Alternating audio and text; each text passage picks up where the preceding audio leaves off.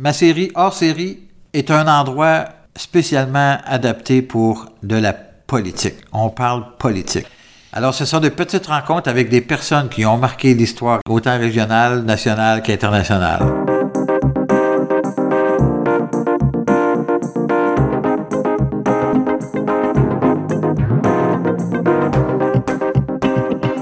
Le prochain invité que je vous présente, c'est euh, le sénateur Pierre-Hugues. Pierre-Hugues est un ami personnel depuis plusieurs années maintenant, a été nommé euh, sénateur par euh, M. Harper à l'époque. Et c'est un homme d'une grande intensité, un homme qui a vécu dans sa vie des drames importants et qui se sont transformés en, en opportunités dans une certaine mesure pour aider les victimes. Aider les victimes à travers le Québec, a fondé euh, l'Association des victimes d'actes criminels. Donc, euh, ont été extrêmement actifs et est toujours très actif actuellement. Et depuis l'enregistrement que nous avons fait ensemble, la Chambre des communes euh, a fermé la session, on a eu des élections, l'enregistrement avait été fait au printemps, mais il en demeure pas moins que le projet de loi qu'il avait déposé à la fois au Sénat et que Jacques Gourde, mon collègue, avait déposé à la Chambre des communes, reviendront inévitablement dans l'actualité. Il y a eu depuis d'autres féminicides au Québec et euh, on va continuer à faire le travail pour s'assurer d'avoir euh, un monde meilleur pour l'ensemble de, de, la gente féminine au Québec, puis euh, pour monsieur, madame, tout le monde aussi, puisque les victimes d'actes criminels sont diverses.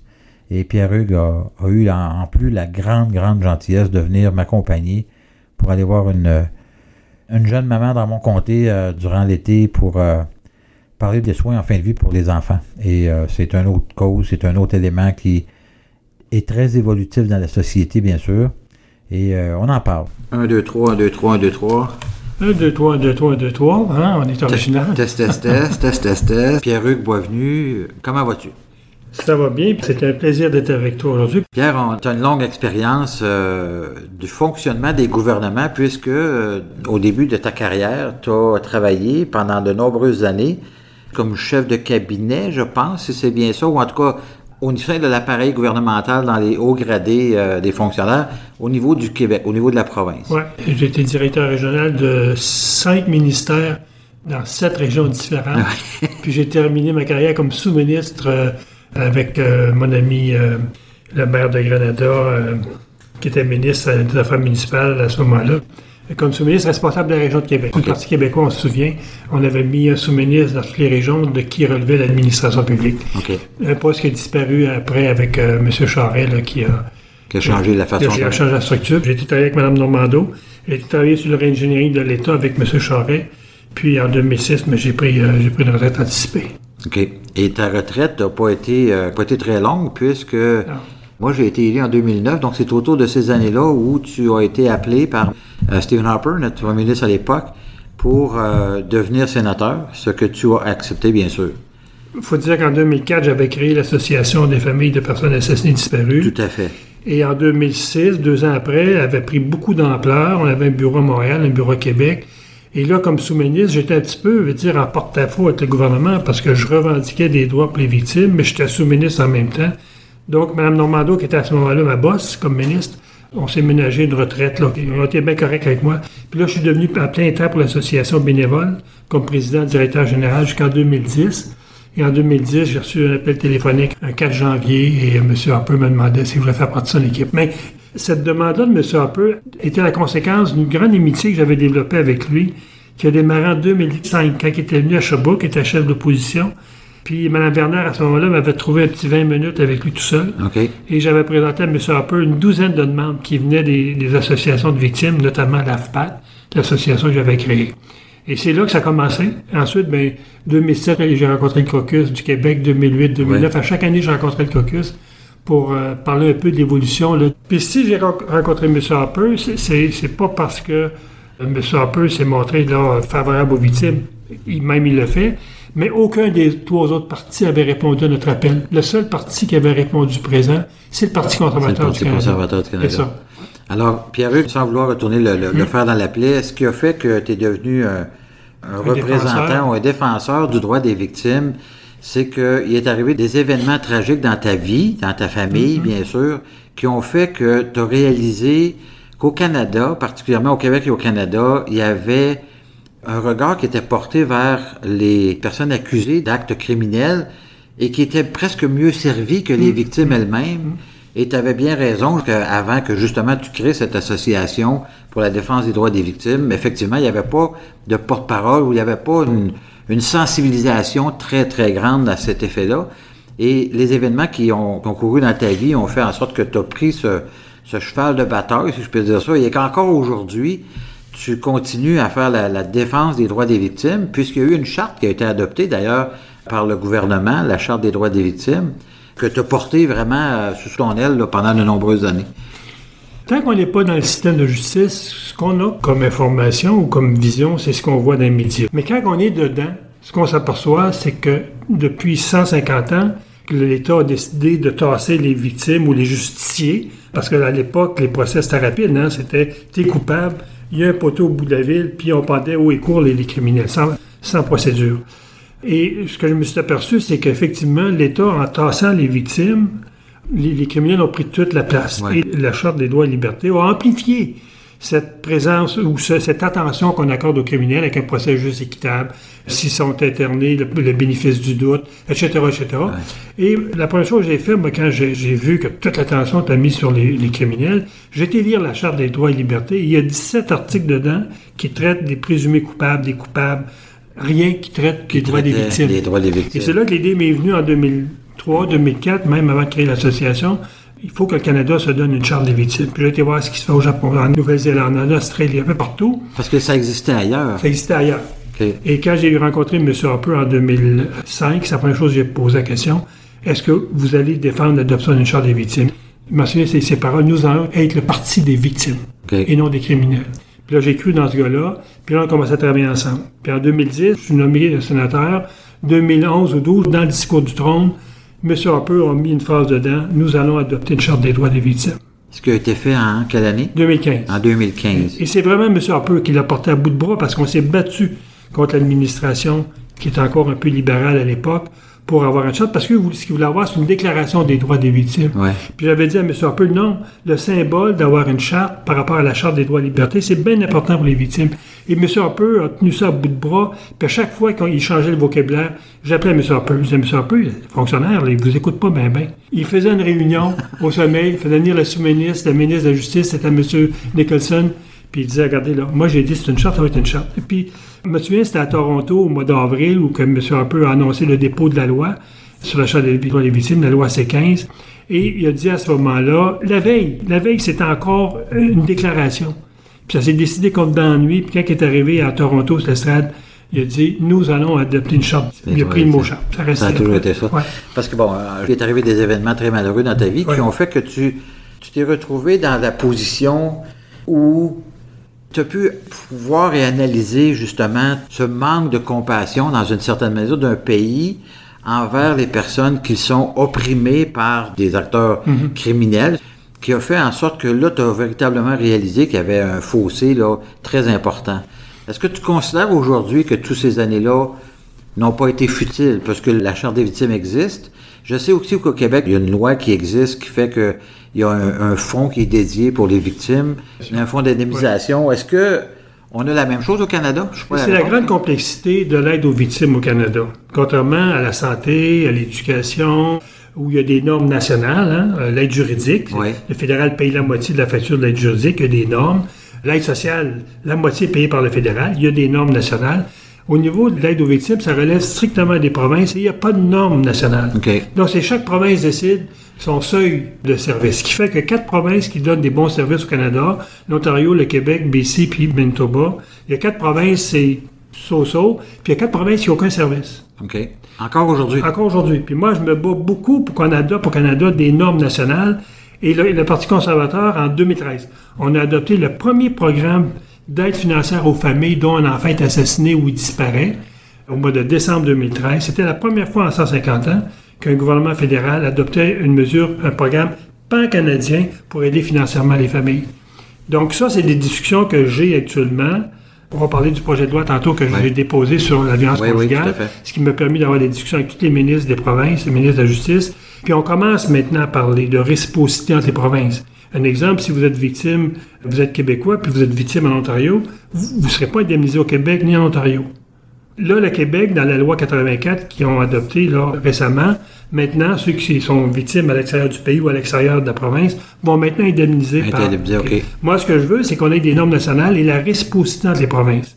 Si je suis accidenté en Ontario ou victime en Ontario, mais l'Ontario m'aidera. Puis si c'est un, Onta- un Ontarien qui est victime au Québec, le Québec l'aidera. ait de la réciprocité. Donc, il y a encore beaucoup à faire, mais on a fait quand même beaucoup. Je pense au Québec, quand Julie est assassinée, parce que tu parlais des événements qui m'ont conduit de façon... De façon... euh, c'est un hasard, dans le fond, que je suis devenu sénateur. Le hasard, c'est le meurtre de Julie. Sinon, je ne serais pas avec toi aujourd'hui. Au Québec, à l'époque, tout ce qu'on recevait comme aide financière, quelqu'un qui est assassiné par... Même un récidiviste qui sortait de prison, puis qui est assassiné, c'était le cas de Julie, on a reçu 600 pièces. Ah, wow. Puis on sait comment ça coûte, le service funèbre. On, sait, oui. que- on sait les conséquences Ben, les sur une conséquences, famille, ben oui, dépression, euh, le taux de suicide chez les pères, c'est le double.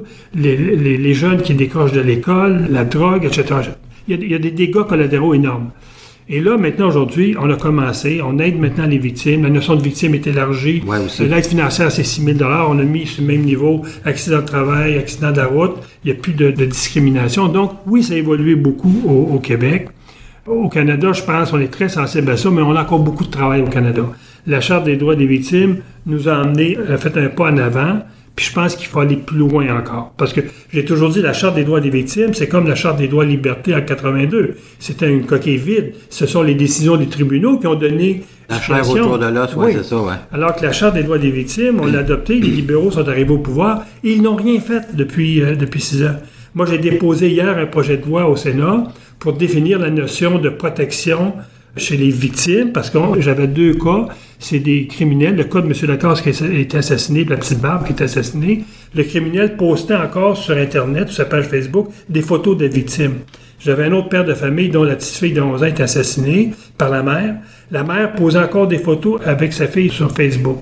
Donc, j'ai déposé un, projet de loi pour euh, définir que la notion de protection touche aussi des photos. À l'automne prochain, je vais déposer un projet de loi qui va venir criminaliser ce geste-là. Donc, on le voit, avec des projets de loi qu'on va déposer, on va faire, on va faire faire avancer, grandir en fait, la charte. ça. Mais les libéraux n'ont rien fait depuis six ans. Rien, rien, rien.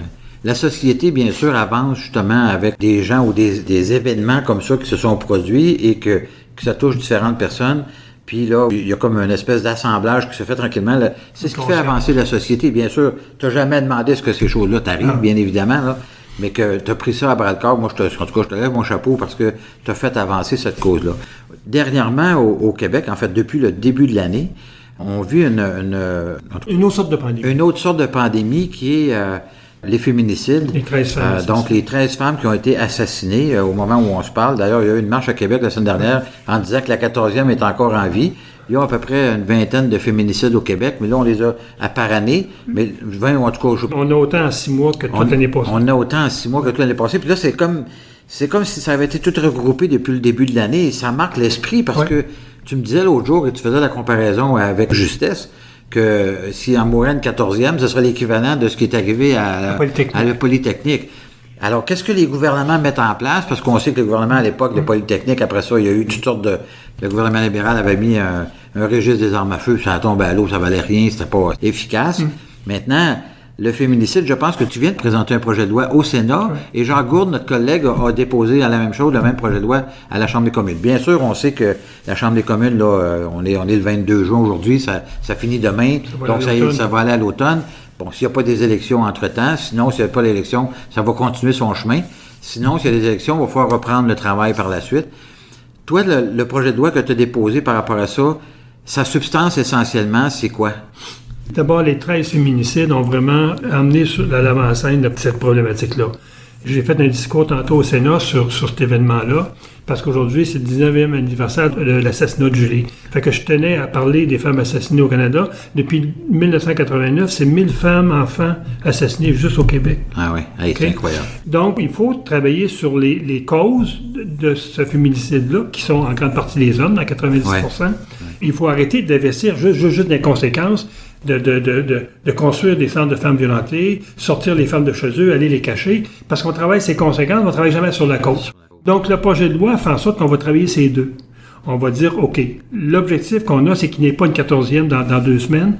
Donc, on va contrôler les hommes violents en attente de procès ou lorsqu'ils ont été arrêtés, en attente d'avoir une ordonnance de cours. Parce que souvent, la majorité d'entre eux ont déjà des antécédents, là. 90 90 avec- Des 13 qui ont été assassinés, les 13 avaient déjà dé- posé des plaintes. En plus, ça Ah, c'est bon. C'est incroyable. Donc, ce projet de loi-là va faire en sorte que le gars, en attente de procès ou s'il y a eu une plainte sérieuse contre lui, il y aura le port du bracelet électronique.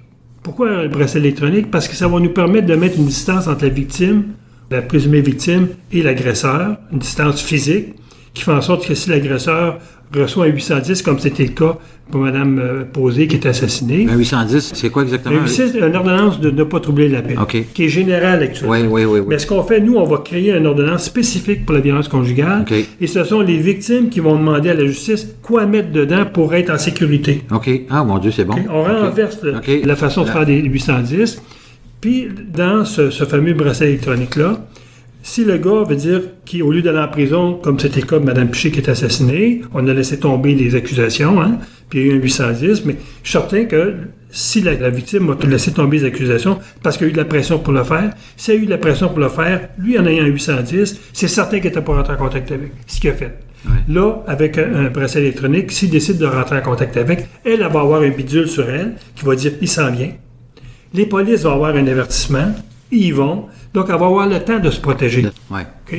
Puis l'autre élément, c'est l'obligation d'avoir une thérapie chez les hommes. Mon objectif, c'est de dire on va arrêter de sortir les femmes, on va sortir les gars. Mais si on sort les gars, il faut les envoyer quelque part. Ouais, ouais. Puis on fait quoi? On va attendre 10 ans que la thérapie se développe, puis on commence tout de suite? Moi, j'ai dit, il faut commencer tout de suite.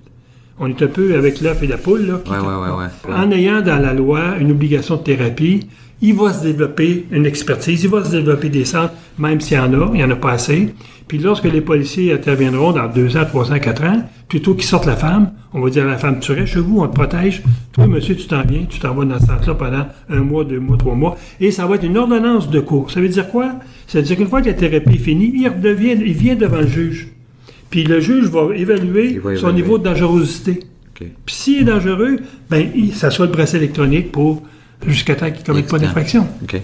Parce que c'est difficile à comprendre le comportement humain, euh, parce que ce que j'ai compris dans certains des cas qui se sont arrivés depuis le début de l'année, les femmes ont enlevé les, Les plaintes. enlevé les plaintes. Ouais. Bon, évidemment, il y a eu discussion, j'imagine, entre les conjoints après que la police soit passée, etc. Puis là, Où il y a eu de la pression. Où il y a eu de la pression. Mais est-ce que cette pression-là vient de la famille, de, de- La plupart du temps du conjoint. du conjoint Oui. lui-même? Parce que la famille, souvent, est consciente Oui, que cette femme-là vit la violence conjugale. Sauf qu'on a souvent l'approche de se taire. Le stère, oui. Ou on va dire à la femme, quand peux-tu sortir de là? Ben, elle n'écoutera pas. Moi, ce que je dis, je dis aux policiers, quand vous êtes devant un individu qui a été accusé et la plaignante retire la plainte, surveillez ce gars-là, c'est lui qui est beaucoup plus problématique parce que souvent, il est fait sous pression. Donc, surveillez ceux qui ont un 810 en lieu et place d'une incarcération. Il va retourner voir la femme. Oui, c'est ça. C'est là-dessus qu'il faut mettre notre emphase. Il faut que les policiers commencent à, à penser différemment. Est-ce que tu penses que la COVID, euh, la COVID-19, enfin, ce qu'on vient de vivre depuis les 15 derniers mois, est, oh, comment je vais dire ça, amplifié la problématique qu'on vient de vivre? Parce que les gens n'avaient pas nulle part à aller. Là. Je veux dire, les femmes, et, je veux dire, se retrouvaient dans des situations où ils étaient isolés, même. Évidemment, je peux pas faire un comparatif avec ce que les femmes ont vécu, mais tout le monde, d'ailleurs, on a été isolés pendant presque 12 mois chez nous. Avec nos conjoints conjointes, à un moment donné, on finit par se taper ses nerfs, qu'on le veuille ou non. Là. Je veux dire, puis quand on rentre dans la boisson, la drogue, l'alcool, etc., dans toutes sortes de contextes, ça vient amplifier des situations comme celle-là qui ont pu se produire.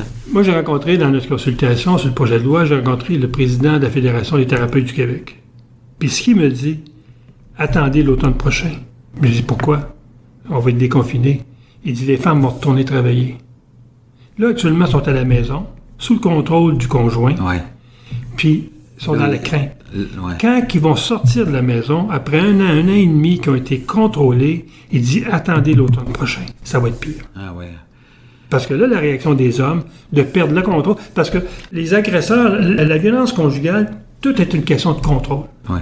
C'est le gars qui contrôle sa femme, il veut pas qu'elle ait des amis, il veut pas qu'elle s'habille bien. Euh, C'est ça le contrôle. On regarde la publicité, on- là. ben oui, c'est ça, on voit, une, on voit une publicité qui dit. Hey, lâche tes amis, hey, lâche Oui. ton téléphone, donne-moi ton code, tatata. C'est l'espace contrôlant autour de la personne. Oui. hein, Ça commence bien souvent dans des petits détails bien Ben, je sais pas si tu as écouté le, le- le- le poème de Luc à, Oui, tout à fait. Je, l'ai- repris au Sénat. je l'ai relu ce matin parce que son association de comté l'a publié aujourd'hui. Je l'ai repris au Sénat et ce que je dis, c'est ça que je dis aux jeunes quand je vais donner une, une conférence de polyvalente. C'est ça que je dis. Ouais. Si à 14-15 ans, les gars, pour avoir une blonde, vont imposer à leur blonde à faire des fellations, vous allez être des hommes contrôlés en 30 ans. J'ai dit aux filles à 14-15 ans, si vous acceptez cette soumission-là, vous risquez d'être des femmes violentées à 30 ans. Ouais. Parce que les comportements commencent là. Là, c'est ça. C'est là que ça commence. Fait que le, poème de Luc avait toute sa raison. Ça a là. raison, Ah, non, absolument. Non, Ouais. non, ça a été très, Ouais. très. euh, a été bien reçu d'ailleurs. hein. C'est un, un poème qu'il a écrit. euh, je n'ai pas eu l'occasion d'y reparler, là, mais c'est un, un- un poème bien senti. Puis On, on- on voyait que, comme tu dis, c'est que l'é- l'éducation, bien sûr, commence dès, dès le jeune âge. hein. Ouais. Là, on a enlevé les cours de sexualité à l'école, il n'y a plus rien. là. Le- Les cours comportementaux, le savoir-être, là, c'est pas quelque chose qui est enseigné Non. aussi beaucoup, là, on s'entend. Pierre-Hugues, euh, au-delà de, de, de- de ton rôle de sénateur puis de, de tous ces, ces éléments-là que tu as pris sous ton aile, on va changer de sujet. Tu es originaire de où? Je suis originaire de Buckingham. Mon grand-père est fondateur de la Salette. De là? La Salette, Notre-Dame de la Salette. Notre-Dame de la qui, Salette. à- qui est entre Notre-Dame-du-Lot, OK. Milwaukee, de Milwaukee, puis Buckingham. C'est un petit village petit. On est un petit peu dans le nord Un de petit peu, vers- vers Ouais. 30 km de, 30 de km, Buckingham. OK. Puis bon, mon grand-père avait un dépanneur là, mon père a eu le dépanneur. Puis ma mère, après 7 ans, 7 enfants, parce que le 6e, 7e, c'était des jumeaux, mon frère Paul et moi. Là, de- disait mon père, fini, moi j'en j'en ai plus d'autres, on s'en va en Abitibi. Plus libéral. OK. Libéral dans quel sens? Mais Dans- libéral dans le sens où il n'y avait pas de curé qui faisait le tour de la paroisse à tous les années en disant T'es pas enceinte, Monique OK, ouais. C'est ça que ma mère se faisait dire. Il faut savoir que Ouais. l'Abitibi, ça a été colonisé par euh, plusieurs personnes qui venaient de partout dans, dans le Québec. L'Outaouais, là. dans, le tombeau, le bout dans le absolument, Parce que dans tu fais, tu fais des Bas-Saint-Laurent. petites paroisses là, tu regardes le Ouais. nom des gens qui retrouvent en Abitibi. Que tu retrouves en Abitibi. Fait que c'est même, je suis ramassé en Abitibi, j'avais un an et demi, puis je suis reparti d'Abitibi à 38 ans. OK.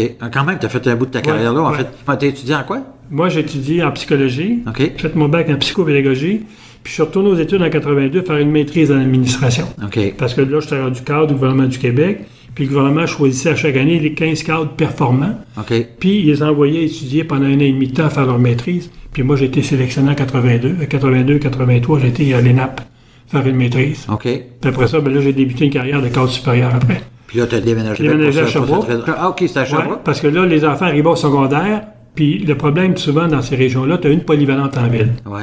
Puis s'il y a la violence, des choses de même, qui était le cas à l'époque, ma conjointe et moi, on a dit, garde, on a la chance d'aller rester à Sherbrooke, qu'il y a des écoles privées là-bas, c'est pas cher, on a décidé d'aller à Sherbrooke. OK. Puis là, toi, ta conjointe, vous aviez eu Trois. quoi? Trois, trois Ouais. enfants? Un garçon et deux filles. Bon, On sait qu'il y en a une qui est décédée dans un accident de voiture, je pense. Julie, Isabelle, deux ans et demi. Après la disparition de Julie, je pense. Ouais, hein, Julie, c'était le 22 juin, puis Isabelle, le 22 décembre. OK. Puis c'est aujourd'hui, en plus, l'anniversaire de, De la disparition de Julie, Ouais, tu parles. Ça fait 19 ans, tu disais tantôt? Ouais, ouais. Wow. Déjà. Puis Elle aurait êtes- 46 ans. Puis vous étiez à Sherbrooke à l'époque. Ouais.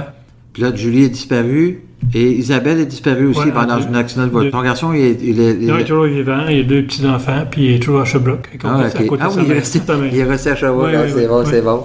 Alors aujourd'hui, tu es remarié, je pense, avec Isabelle. Lapointe qui travaille pour un de mes collègues sur la Chambre des communes. Bon, en fait, parce que là, tu vis euh, un peu comme les députés. hein. Le rôle des sénateurs, on va en parler parce que c'est quelque chose qui est méconnu. D'ailleurs, C'est à peu près le même calendrier que vous autres. Ouais, puis parce que beaucoup de gens ont, ont un certain mépris, je dirais, d'une certaine manière par rapport au, au rôle de de préjugés. sénateur, beaucoup de préjugés par rapport à ça. Évidemment, les médias ont montré en épingle des scandales là, dans les années passées qui véritablement n'en étaient pas un, là, mais en fait. Mais euh, cette, cette méconnaissance du rôle de sénateur, comment tu exprimes, comment tu comprends que les gens ne puissent pas comprendre véritablement le système parlementaire canadien puis de voir que le rôle de sénateur est important? Parce que ce que vous faites essentiellement, c'est de revisiter l'ensemble des projets de loi et de les étudier sous des angles totalement différents Ouais. et souvent prendre aussi le temps de les étudier, ce que dans certains cas, on n'a pas véritablement eu le temps de faire au Parlement. Oui. Aussi, l'avantage du Sénat, puis les gens en parlent, c'est que c'est des gens qui sont choisis. Oui. Donc, quand un premier ministre qui veut avoir des gens qui ont des, des particularités impliqués dans des missions, il peut aller chercher quelqu'un, comme il est venu me chercher en disant Toi, tu vas être porte-parole des victimes au Sénat. Comme député, tu n'as pas ça. C'est Non, non, non, c'est ça, se présente, ça. Puis lui, il représente les citoyens, il ne représente pas une cause. Ouais. Bon, l'avantage qu'on peut avoir, nous, c'est qu'on peut consacrer tout notre temps à cette cause-là. Donc, moi, je- quand je raconte les victimes dans la rue, etc., le sénateur Boisvenu, c'est leur porte-parole au Sénat. Ouais.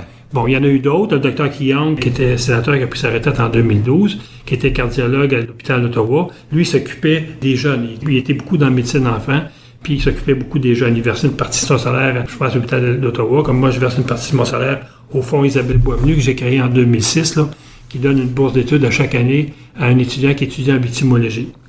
Donc, c'est un fonds que moi, j'ai perpétué Ouais. avec mon salaire là, pendant plusieurs années. Donc, oui, le rôle de sénateur sont méconnus. Il était méconnu pour moi quand je suis arrivé. Ouais. Je l'ai découvert, puis je me suis aperçu que, oui, il y a des- un certain pourcentage de sénateurs qui traînent les savates. Comme il y a des députés qui sont moins bons que d'autres députés. Non, tout à fait, Bon, puis comme fait. dans d'autres métiers. Bon, Ouais. tu as ça aussi au Sénat. enfin, On n'est pas différent de tout le monde. Sauf que des sénateurs qui prennent des causes, sclérose en plaques, euh, Alzheimer, etc. Moi, j'ai eu l'occasion de le faire là, parce que des gens qui souffraient d'Alzheimer qui m'ont contacté lorsqu'on a étudié le projet, le, le projet de loi C7.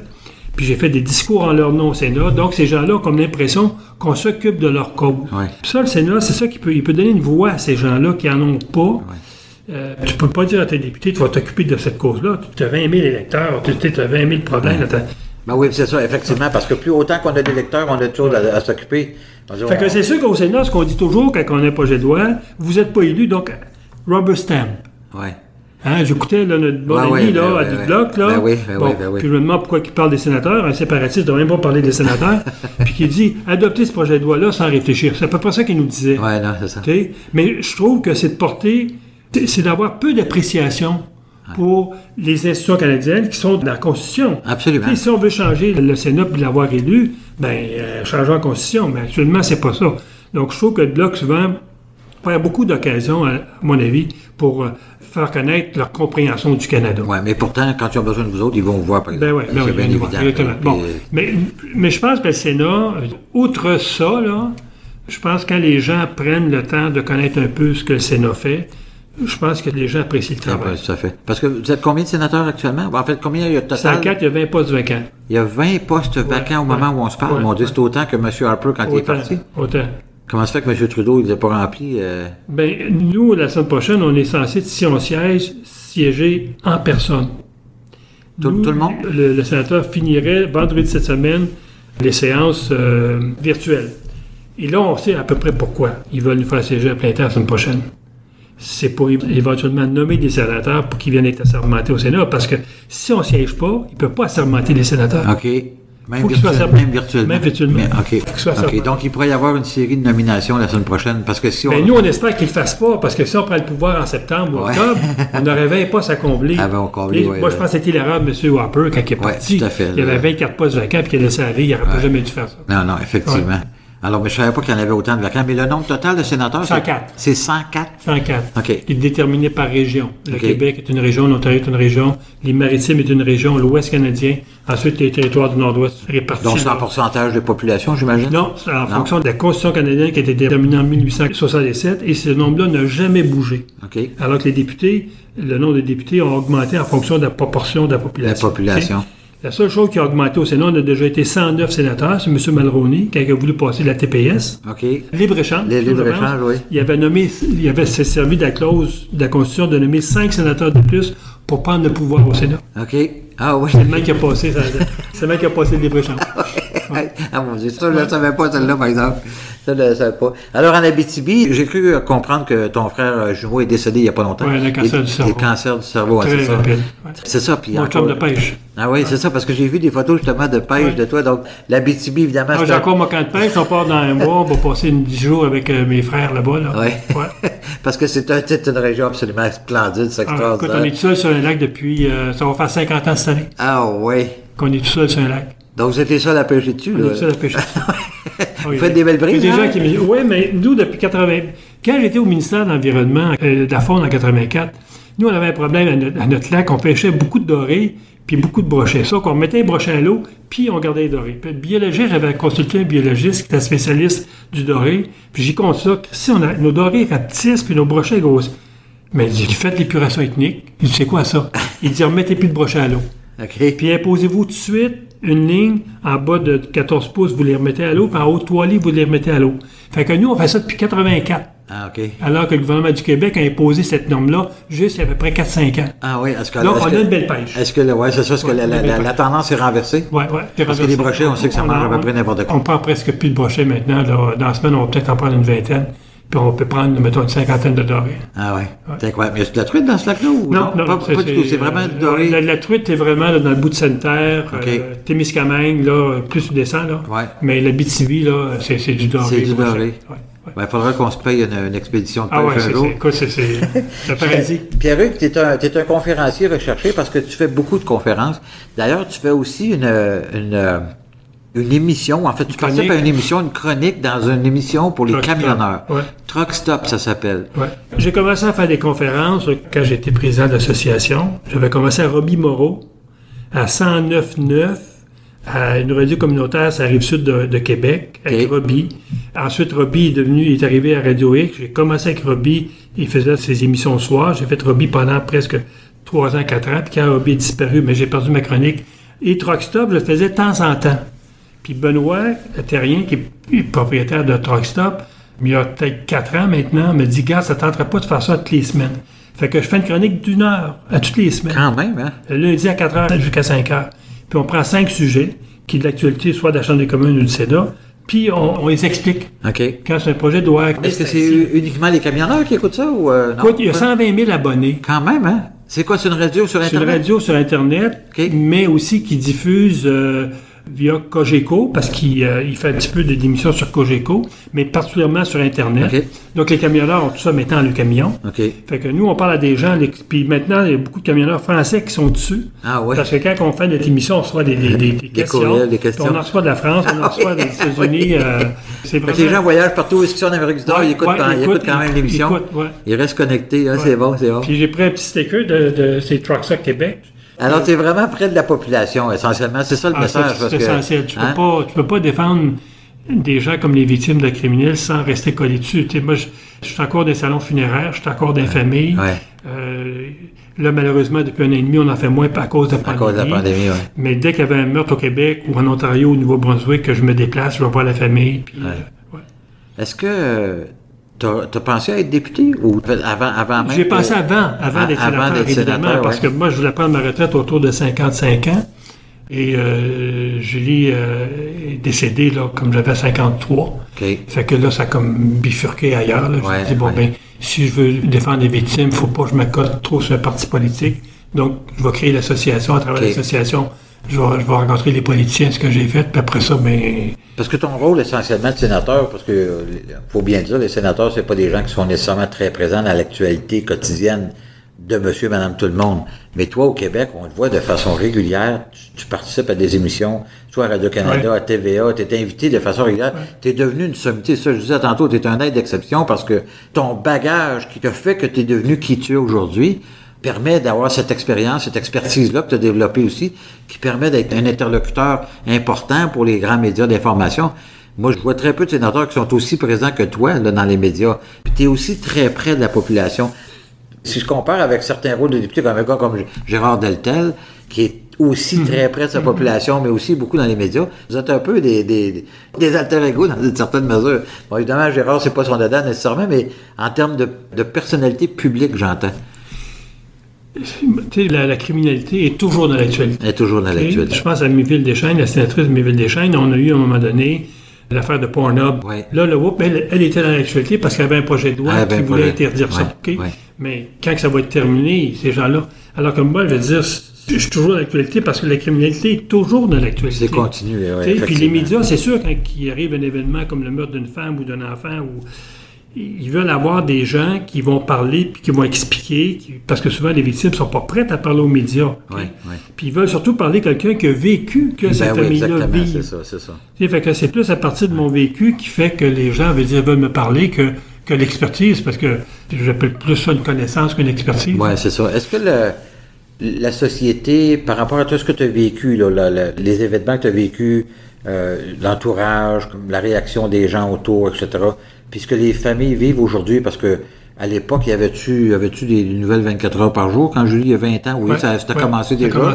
Mais aujourd'hui, on sait que les médias sociaux, etc., il y a comme une évolution de la société en termes communicationnels.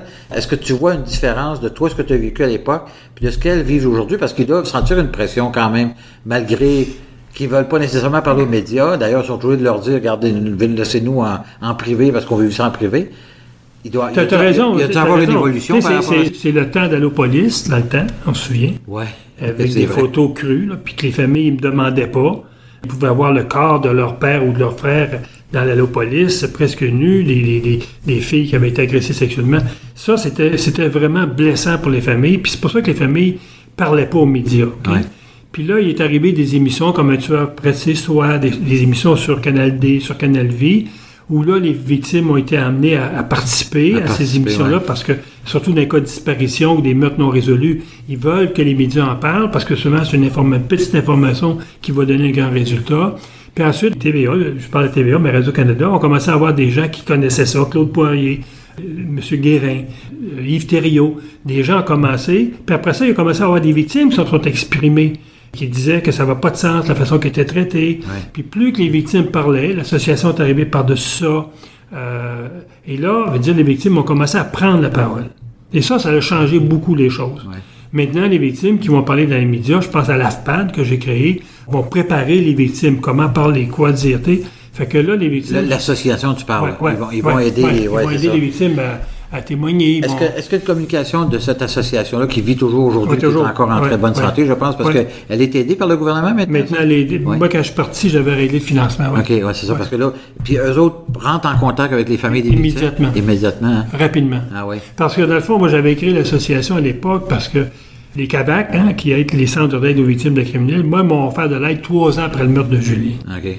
Puis quand j'ai créé l'association, moi, j'avais pris, j'avais pris une phrase parce que j'avais été invité d'un colloque à Ottawa le mois de décembre 2003. Euh, il y avait 300 personnes dans la salle. On était deux victimes, puis il y avait 298 fonctionnaires. Ou, bon. Puis il y avait John Allard, dont la sœur était assassinée à Lennoxville en 89, puis il y avait moi dans la salle.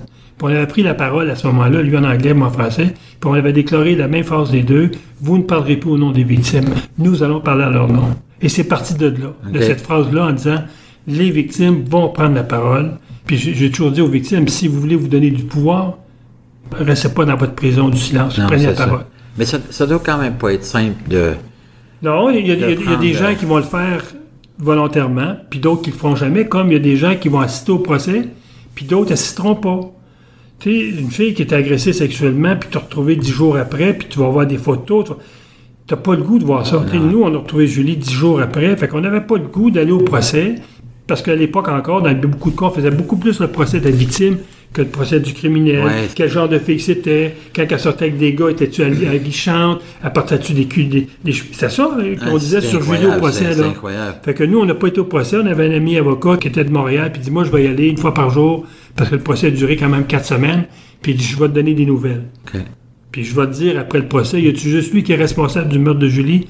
Ou le service correctionnel ne l'est pas? Parce que ce gars-là sortait de prison. C'est incroyable. C'est comme Marilyn Lévesque à Québec. Puis là, qui veulent y aller. Il y a des familles qui tiennent à y aller pour comprendre pourquoi que leur proche est assassiné, surtout dans les cas de conjoints ou de chums. Ils veulent comprendre pourquoi, parce qu'ils connaissent ce gars-là. Chaque famille a une, motivation différente. Et puis, Marilyn Lévesque, l'année dernière à Québec, c'est la même chose. C'est un récidiviste qui, était, qui s'est sorti de prison aussi. Qui avait déjà assassiné une femme. Qui avait déjà assassiné une femme, et toi, puis... En tout cas, c'est tout c'est quand même... Quand on vit pas ça, moi, évidemment, j'ai pas eu le le, malheur de vivre ce que tu as vécu, c'est difficile à, saisir l'ampleur des émotions qu'on doit traverser quand.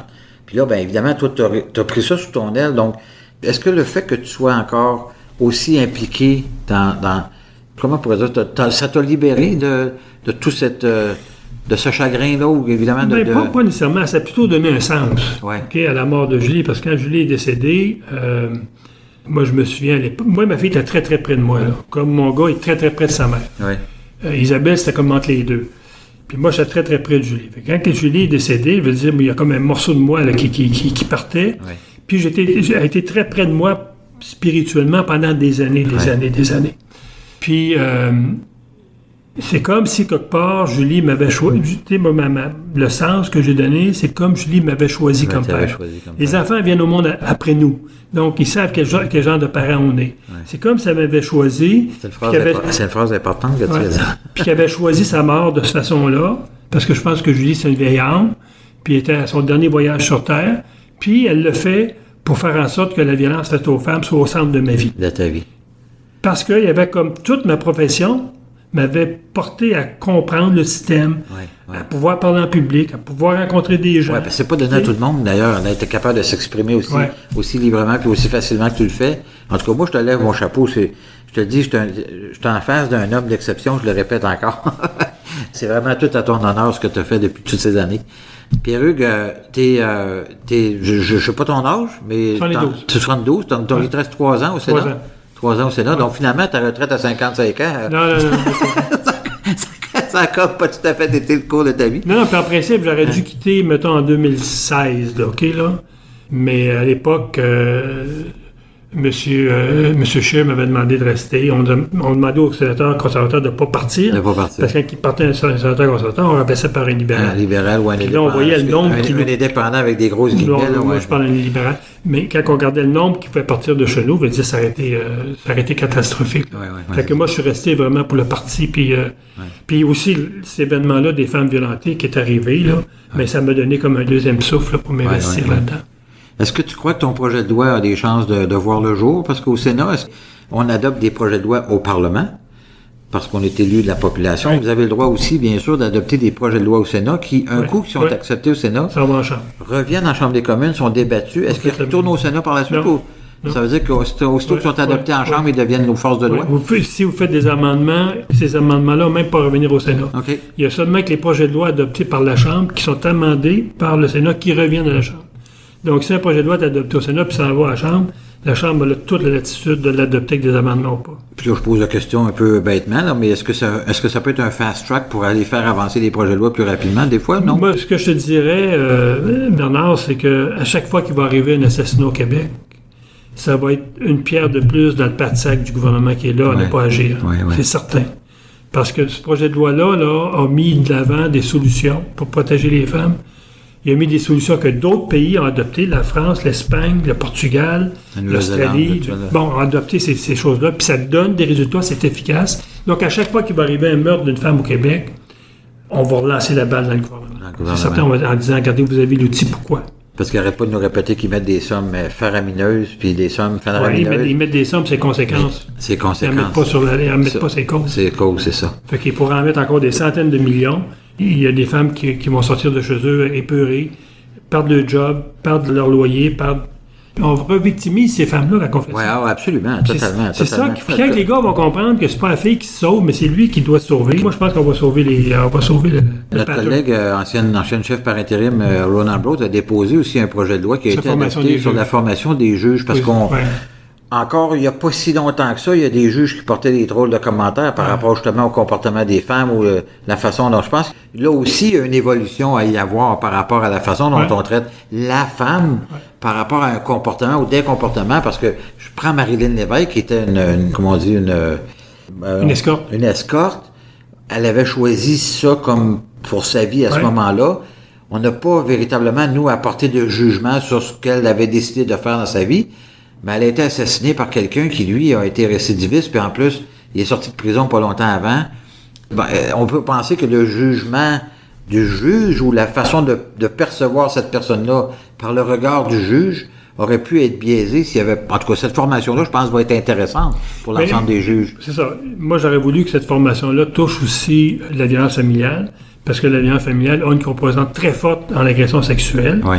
Mais les sénateurs indépendants ont tous voté contre, sous des faux prétextes. Mais l'automne prochain, quand on va revenir, moi, je vais déposer un projet de loi pour venir modifier la loi C3 pour permettre aux juges. Bon. Mais il y, a- des signaux qui sont envoyés actuellement, moi, qui m'encouragent. Je pense à deux cette semaine où les juges de la Cour d'appel du Québec ont renversé une sentence de six mois dans le cas de violence conjugale à deux ans de prison. Je me dis, bon, ça commence. Le nouveau DPC, qui a été nommé en avril, a fait sa première sortie publique hier matin et il a euh, écrit à tous ses, euh, ses directeurs des poursuites pénales des régions, il y en a 17 au Québec, en disant dorénavant, vous allez demander des sentences plus sévères dans les cas de violence conjugale. Donc, déjà, l'appareil judiciaire là, réagit là, face à ça. Puis c'est sûr que changer ça du jour au lendemain, c'est impossible. C'est un gros paquebot, là, la justice. Ça, ça se fait lentement. C'est des mentalités qu'on change. C'est pas juste des comportements, c'est des mentalités. Ouais, ouais, ouais. Puis quand tu changes des choses dans la tête, c'est plus long. Puis là, moi, je pense que ça commence à changer. Fait que lorsque ces projets de loi-là, si ces projets de loi-là pourraient être adoptés cet automne, les juges auraient des outils pour mettre en place, un exemple, le bracelet électronique, que le bracelet électronique, on aurait des, ca- des causes où des femmes se sont sauvées puis ont sauvé leur vie, ça va commencer à rouler. Ouais, c'est ça. Je suis convaincu que dans 10 ans, on va être ailleurs. Moi, je suis convaincu. Ouais, ouais, ouais, ouais. Mais ça, va, mais ça va avoir pris 35 ans pour y arriver. Comme ça a pris 35 ans pour bâtir le réseau des femmes violentées, Ouais, ouais. On a mis tous nos efforts là-dedans à protéger les femmes, puis on a oublié de penser que euh, les protéger, c'est souvent un plaster qu'on met dessus, parce que quand la femme sort de là, puis qu'elle se fait un nouveau chum qui est encore violent, ben, le, le pattern reprend. Le pattern reprend. Puis c'est ça, c'est ça, que je disais tantôt. La... Je voulais juste ajouter, on a ce projet de loi-là, mais il faut oublier qu'on a deux collègues conservateurs qui ont déposé aussi deux autres projets de loi intéressants. Euh, un, c'est sur criminaliser les comportements euh, contrôlants chez les hommes. On va considérer maintenant, lorsqu'il y a un procès pour violence conjugale, s'il y a eu des épisodes de contrôle, de soumission, ça va devenir un acte criminel. OK. Et euh, euh, il y a un autre projet de loi qui va faire en sorte qu'on va créer un registre des, des agresseurs familiaux. Donc, les gars qui ont un passé criminel d'agresseurs, ça va devenir un registre public pour ces femmes-là. Donc, on va donner aussi d'autres outils. là. Il n'y a pas ouais. juste là, le, le- le bracelet là, qui ne réglera pas tous les coups. Les, problèmes. Les problèmes. Mais nos collègues ont déposé d'autres projets de loi qui sont très intéressants. Ben écoute, c'est intéressant, c'est surtout positif, en tout cas, ça donne de l'espoir pour le futur, en tout cas, de voir tous ces éléments-là. Encore une fois, Pierre-Hugues, merci mille fois d'avoir accepté cette invitation-là. C'est vraiment euh, très gentil de ta part, puis ça nous éclaire sur... Évidemment, encore une fois, je répète que les gens qui n'ont pas été touchés de façon directe ou indirecte d'événements comme ceux-là, c'est peut-être difficile à nous de comprendre toute la mécanique puis tout ce qui se passe dans ça, mais il y a plusieurs, plusieurs familles qui sont touchées maintenant, et euh, je pense que le travail que tu as fait depuis les 20 dernières années et même plus, est un élément qui a fait beaucoup avancer les choses. Je te félicite encore une fois. Et euh, je pense que tu l'as fait pour ta fille, mais aussi pour l'ensemble de toutes les femmes au Québec, puis de toutes les victimes d'actes criminels. Puis j'espère que tu vas venir dans mon comté. Je veux absolument que tu viennes en parler. Ben, avec des élèves du secondaire par ailleurs, parce que... Tu, tu m'invites n'importe quand. Puis là, je regarde Ouais. mon cellulaire, puis il y a une raison pourquoi je fais ça. Il y a une pétition actuellement euh, sur la Chambre de commune qui est parrainée par Jacques, Oui. Jacques Gourde, pour demander au gouvernement d'adopter le projet de loi de Jacques. OK. C'est ça, c'est un travail d'équipe aussi pour Ouais. faire en sorte que les gens puissent nous aider pour les faire passer ces pétitions-là, qui mettent la pression, faut bien dire, hein, sur les gouvernements pour agir. Puis ça amène les gens à, à participer À une ouais. cause. Ouais, on ne demande pas de descendre dans la rue, ça prend deux minutes. Ouais, c'est ça. Ouais. La violence conjugale, si ça vous interpelle, prenez deux minutes. Prenez deux minutes. Pierre-Hugues, merci beaucoup. Bernard, merci.